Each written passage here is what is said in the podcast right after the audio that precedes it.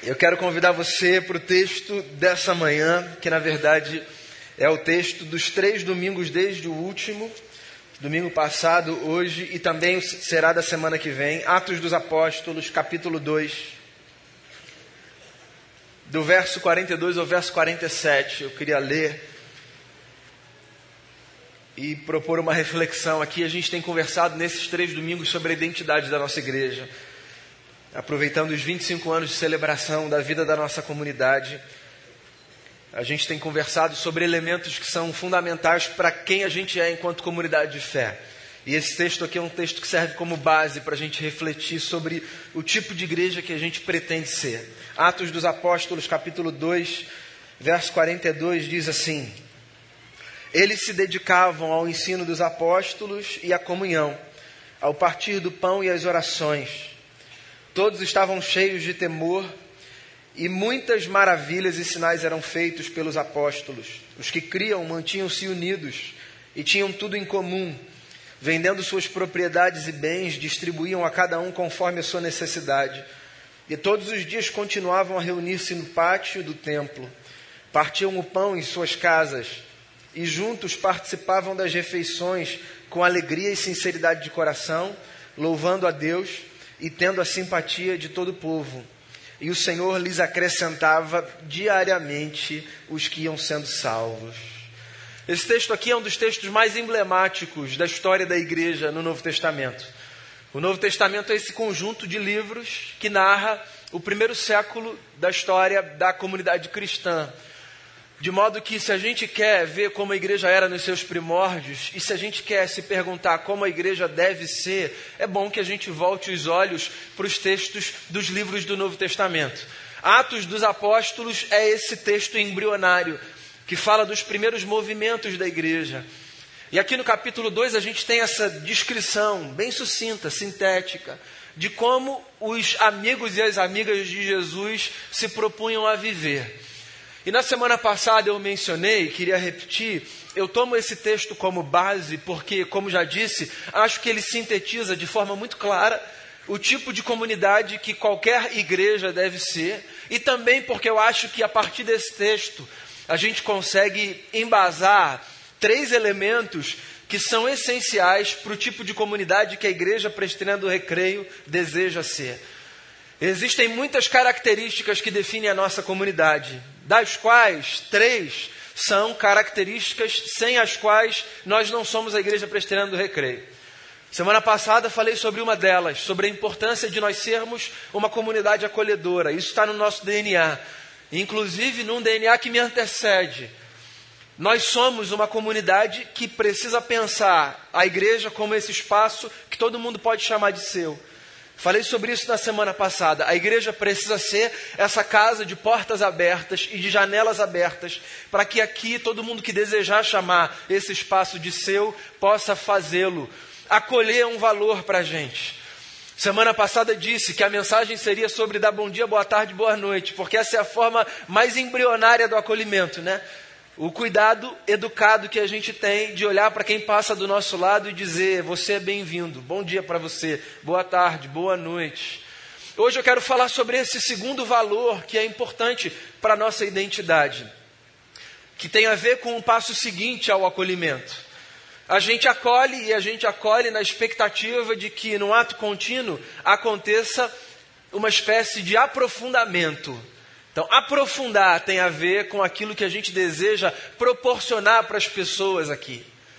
Você sabe que há um autor norte-americano do século passado chamado Richard Foster que definiu a nossa sociedade de forma muito interessante nesse tema que eu estou tratando aqui nessa manhã, quando disse que a superficialidade é a maldição do nosso tempo. E o Foster escreveu isso no final do século XX. Queria ver como ele definiria nesse começo do século 21, e que pelo menos a mim me parece que nós nos tornamos ainda mais superficiais, sabe? Nós nos satisfazemos com a superficialidade, nós nos satisfazemos com essas experiências que só têm a ver com tangenciar coisas, quer nos relacionamentos, quer na informação e no conhecimento, ou de outras, ordens, de outras ordens, perdão. É impressionante como nós olhamos para o superficial, para o básico, e nós dizemos assim: acho que está bom, acho que está legal. Particularmente, eu penso que a igreja precisa ser um espaço que vá na contramão dessa tendência, sabe? Se, como Foster diz, a superficialidade é a maldição do nosso tempo, a igreja precisa ser, num tempo superficial, um espaço comunitário que convida as pessoas para o aprofundamento.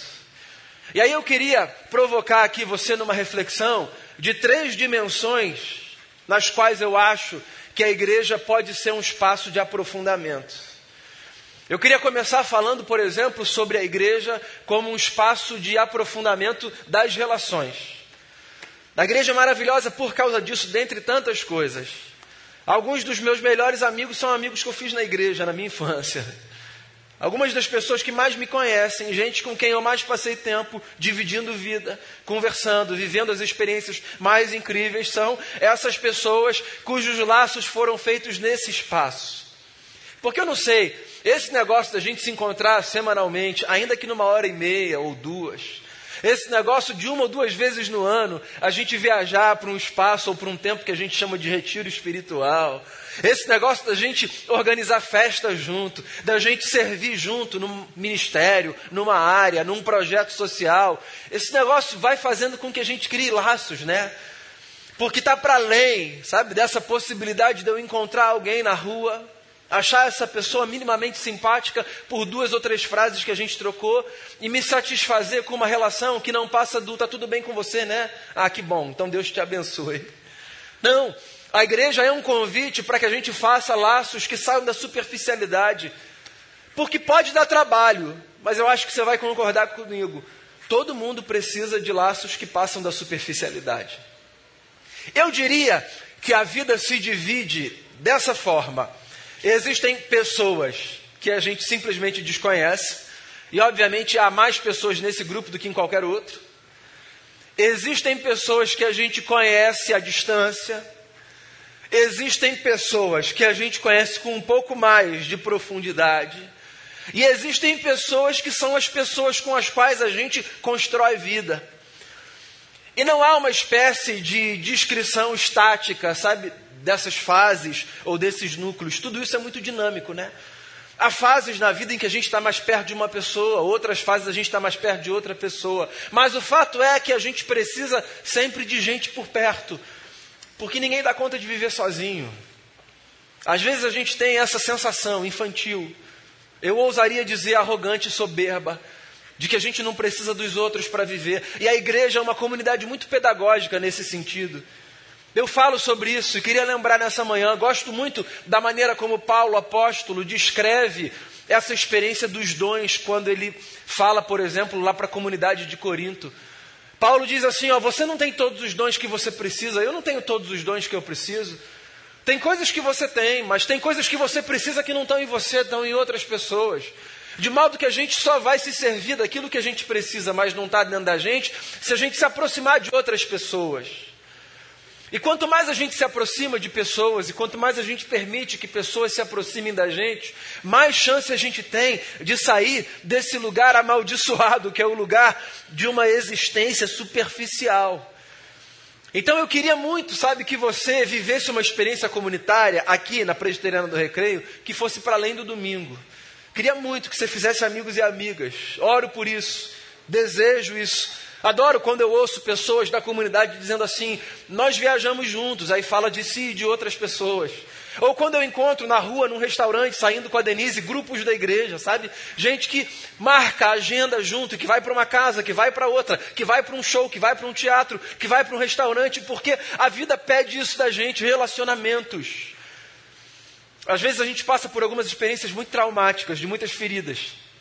Quantas vezes, no gabinete ou no consultório, eu já ouvi pessoas dizendo: chega, não dá mais para dar possibilidade que pessoas se aproximem de mim.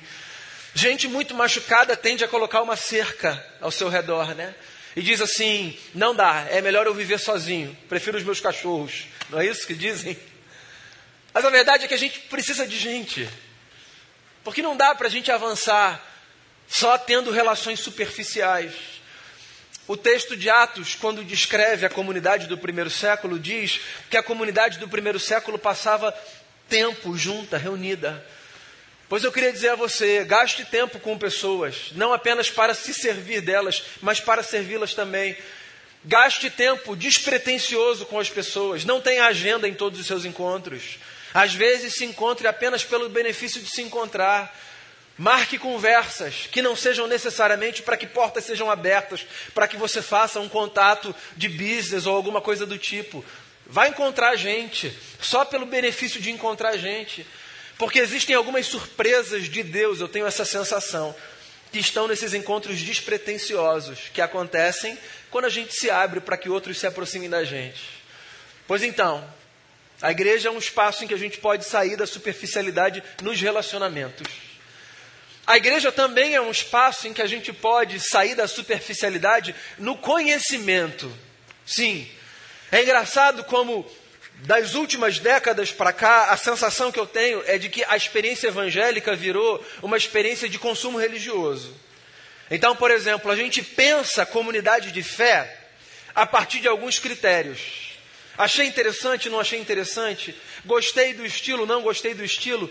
Fez com que eu me arrepiasse, não fez com que eu me arrepiasse. Então a gente vai, por exemplo, para um ajuntamento como a gente vai para um show de, um, de uma banda qualquer ou de um músico qualquer. Ou como a gente vai assistir um filme ou um teatro. Ou como a gente vai degustar, sabe, uma comida que a gente escolhe provar num determinado momento da vida. E é muito esquisito pensar na igreja enquanto esse espaço de consumo religioso. Pensar a fé como um produto, sabe? Coisas disponíveis numa espécie de prateleira ao alcance da minha mão, eu acesso, eu trago, eu consumo, eu vou embora. A experiência de fé, ela se sustenta a partir de outros pilares. O relacionamento, como eu mencionei, é um deles, e o conhecimento é outro. Eu gosto da fé cristã e gosto das religiões de maneira geral, porque eu acho que a fé, no meu caso, cristã, mas as religiões de maneira geral, elas conseguem sintetizar essas duas dimensões que são muito importantes para a vida. A dimensão da valorização da mística, porque há muito mais entre o céu e a terra do que supõe a nossa vã filosofia. Então eu acho que a fé ajuda a gente a valorizar o que é intangível. A fé ajuda a gente a superar essa soberba moderna que faz a gente acreditar que só há valor naquilo que é matéria. Então essa é uma soberba moderna sabe? De que as coisas que importam são todas as coisas que eu posso tocar. Esse negócio é soberbo e esse negócio não dá conta da vida. Porque as coisas mais importantes da vida não estão necessariamente naquilo que você pode tocar. Estão em trocas que têm a ver com energia da vida, sabe? Para usar um português bem claro aqui. No afeto que a gente troca, nos olhares que a gente troca, no arrepio que às vezes a gente sente quando a gente vive algumas experiências. Então a fé, ela me ajuda a valorizar essa dimensão mística. Eu acho isso maravilhoso. Eu sou um sujeito assim muito respeitador dessa dimensão inexplicável da vida e valorizador inclusive disso. Mas a fé, como me propõe pelo menos o evangelho de Jesus, mas as religiões de maneira geral também trabalham assim, ela empurra a gente para uma busca de conhecimento. Eu acho isso muito bonito. Por exemplo, Talvez você não viva nesse contexto porque vive num contexto de privilégio, como a nossa igreja está situada numa região de privilégio da nossa cidade, certo? Mas tem muita gente que vai ser alfabetizada para estudar a Bíblia. E diz assim: precisa aprender a ler e escrever. Quero ler esse livro. Por si só, isso já não é rico? De gente que diz assim: ó, quero buscar conhecimento porque eu estou entendendo que conhecimento é importante para a minha vida. E não apenas essa experiência que eu estou descrevendo aqui, mesmo você que talvez viva num contexto de privilégio, pode olhar para o que acontece numa dinâmica dominical, ou para uma experiência que você vive fora daqui, e pode dizer assim: Eu achei isso aqui minimamente interessante, eu quero me aprofundar um pouquinho mais. Eu quero mergulhar um pouquinho mais nesse negócio, eu quero conhecer mais, eu quero obter mais informação.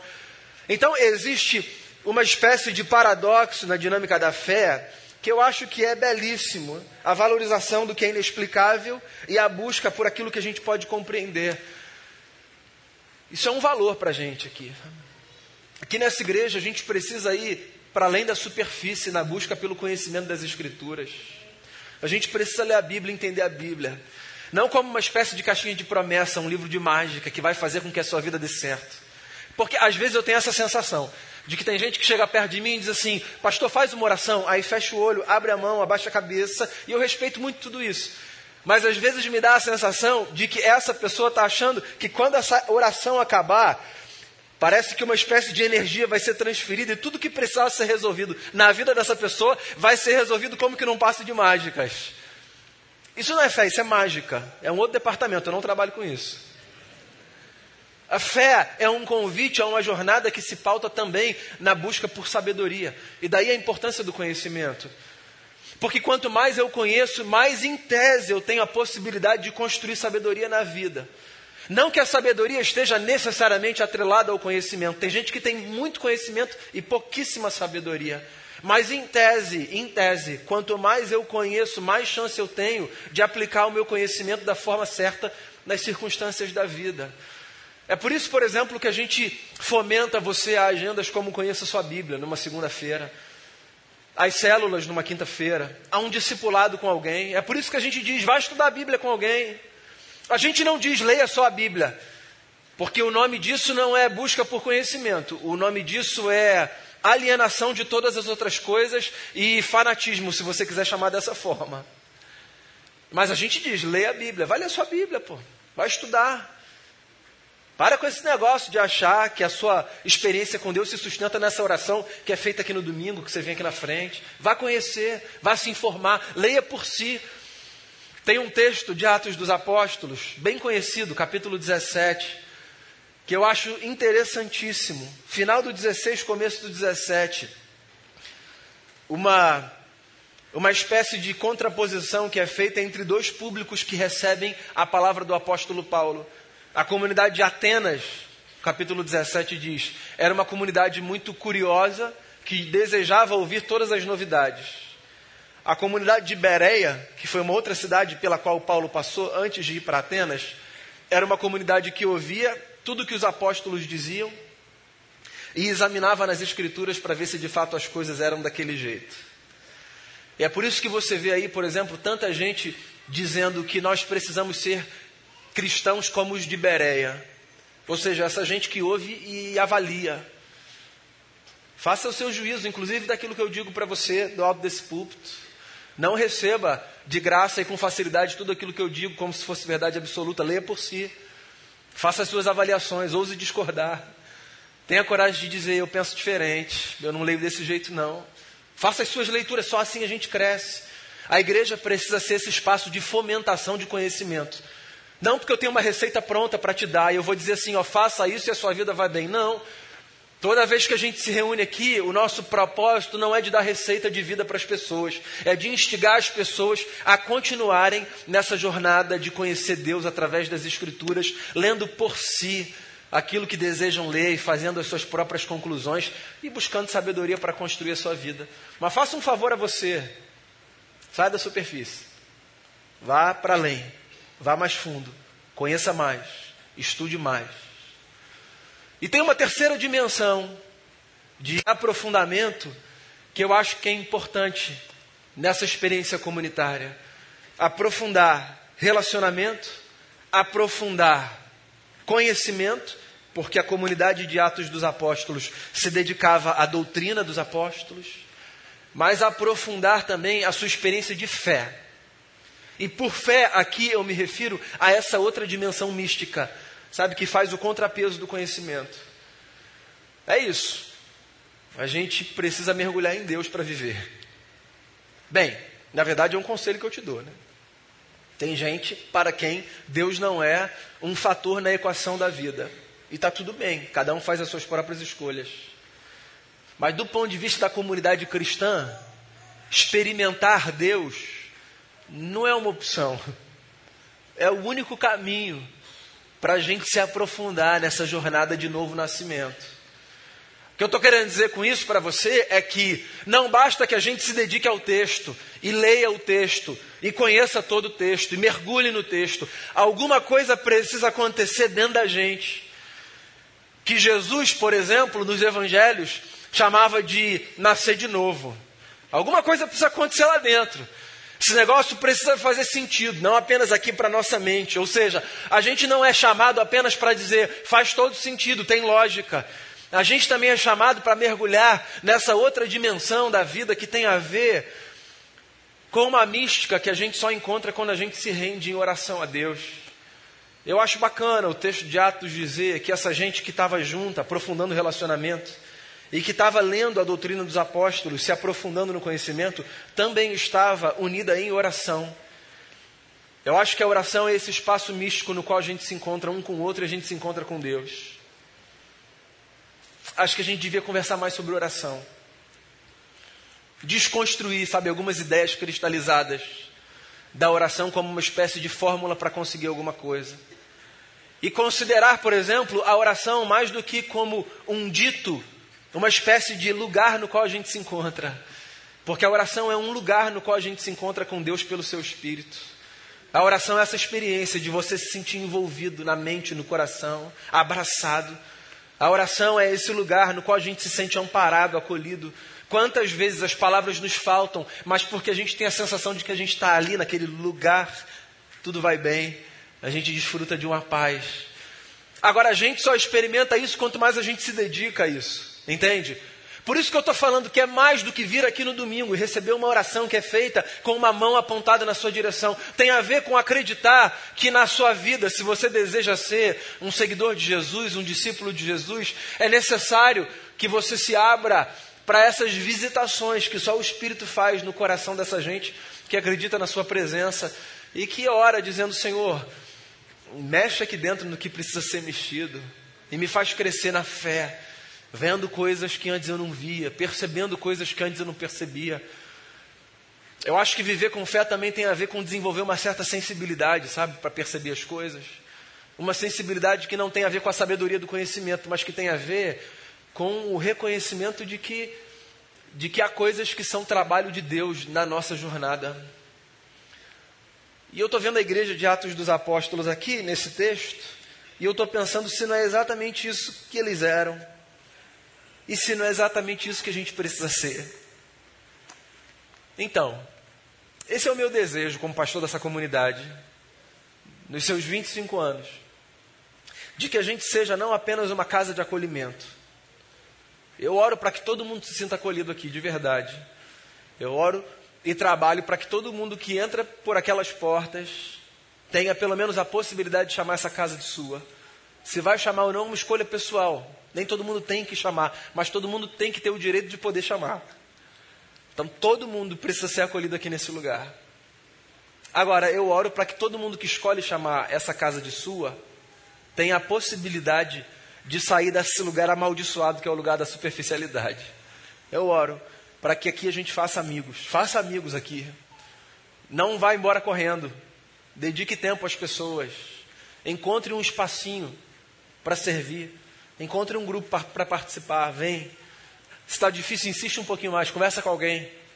Pede uma ajuda para um líder, para um pastor, conversa com um presbítero. Conversa com o Levi e com a Ivonete. Não é possível que você não vai encontrar um espaço conversando com o Levi e com a Ivonete. Conversa, conversa. Eles vão achar um espaço para você. Eles vão, acharam para uma galera, né? Vocês estão se identificando aí. Vem, pode vir. Essa casa é sua. Mas saia desse negócio superficial de transformar a experiência da fé numa experiência superficial, assim, vem, vem crescer, vem, vem, vem fazer história com a gente, na relação. A gente quer que você encontre gente aqui para chamar de amigo. Eu oro por isso. E a gente quer que aqui você conheça mais a Bíblia. Saia do feijão com arroz. Não conheça a leitura oficial, a única leitura. Não existe isso, não sei se te contaram. Mas depois a gente conversa sobre isso. A gente só quer que aqui você seja provocado a buscar mais, a conhecer mais Deus e tudo que Deus fez nesse mundo. E a gente quer que aqui você mergulhe na fé, para além dessa superficialidade que faz a gente acreditar que tem a ver só com receber uma oração no domingo. Deixa Deus habitar o seu coração. Vá para esse lugar chamado oração e se encontre com Deus ali. E permita que o seu coração seja aquecido e incendiado por essa presença que está para além das explicações científicas e da lógica moderna, mas que nunca deixou de existir, porque nunca deixará, porque antes que o mundo fosse e quando o mundo deixará de ser, deixar de ser, perdão, ele já era e ainda assim será. Então, permita que Deus preencha esses espaços, essas lacunas da sua alma e que você seja aprofundado, sabe, na sua experiência de fé, acolhimento e aprofundamento. Amém? Vamos fazer uma oração. Queria que você orasse por algo ou alguém, que você colocasse sua vida diante do Senhor, que você orasse pela sua igreja. Queria que você se comprometesse em oração aí, você e Deus, sabe? Pensando assim, ó, eu preciso de fato fazer amigos em algum lugar, aqui ou fora daqui, eu não posso me isolar de pessoas. Ou que você orasse dizendo assim, ó, eu quero conhecer mais, cara, eu quero eu quero estudar mais, eu quero me informar mais. Ou que você orasse dizendo, Senhor, eu quero experimentar mais fé. Eu quero ir para além da oração que é feita por mim. Eu quero mergulhar nesse lugar que é o lugar da tua presença. Enfim, faça a oração que você tiver que fazer. Mas saiba, existe lugar na casa para você. Quando a gente se encontra, esse espaço é casa de Deus Pai. Senhor, a gente está aqui nessa manhã tão especial, com tantas coisas importantes que aconteceram. A gente está aqui para dizer ao Senhor que é bom a gente ser casa do Senhor, é bom a gente ser igreja. Eu estou aqui para dizer obrigado, Senhor, pelos 25 anos dessa igreja. Obrigado por estar aqui há 25 anos e ver o Senhor fazer tanta coisa aqui na vida de tanta gente, a mim inclusive. Obrigado porque há 25 anos eu estava aqui em cima, numa outra casa, mas no altar, professando minha fé. Hoje meu filho, os amigos e amigas do meu filho estão aqui. E outra geração virá, e outros filhos virão, e outra gente servirá. Porque assim deve ser a igreja, uma comunidade de geração que serve geração, anunciando que o Senhor é bom, está com a gente e cuida da gente. Como eu fiz amigos na minha infância na igreja, e na minha adolescência, e na minha vida adulta, que esse espaço continue a ser um espaço de relacionamentos feitos, de boas amizades. Esse é um negócio que assusta tanto a gente na vida, sabe? De quem os nossos filhos serão amigos. Pai, que, que esses espaços sejam espaços de boas amizades, por favor. Para os filhos e filhos dos filhos e para os adultos, que seja um espaço assim de, de amizades saudáveis que a gente conheça mais a tua palavra, que a gente não seja manipulado por líder nenhum, que a gente tenha capacidade crítica de ler o texto e de buscar sabedoria, e que a gente experimente fé nessa dimensão mística, nessa dimensão desse mergulho, nessa presença tão gostosa que é a presença do Senhor. É a tua palavra que diz: onde há dois ou três reunidos, o Senhor está ali no meio. Então, que a tua presença doce se faça real no nosso coração, para que quando a gente sair daqui, a gente vá bem, em paz e conduzido pelo Senhor. Obrigado por tudo nessa manhã, em nome de Jesus. Amém.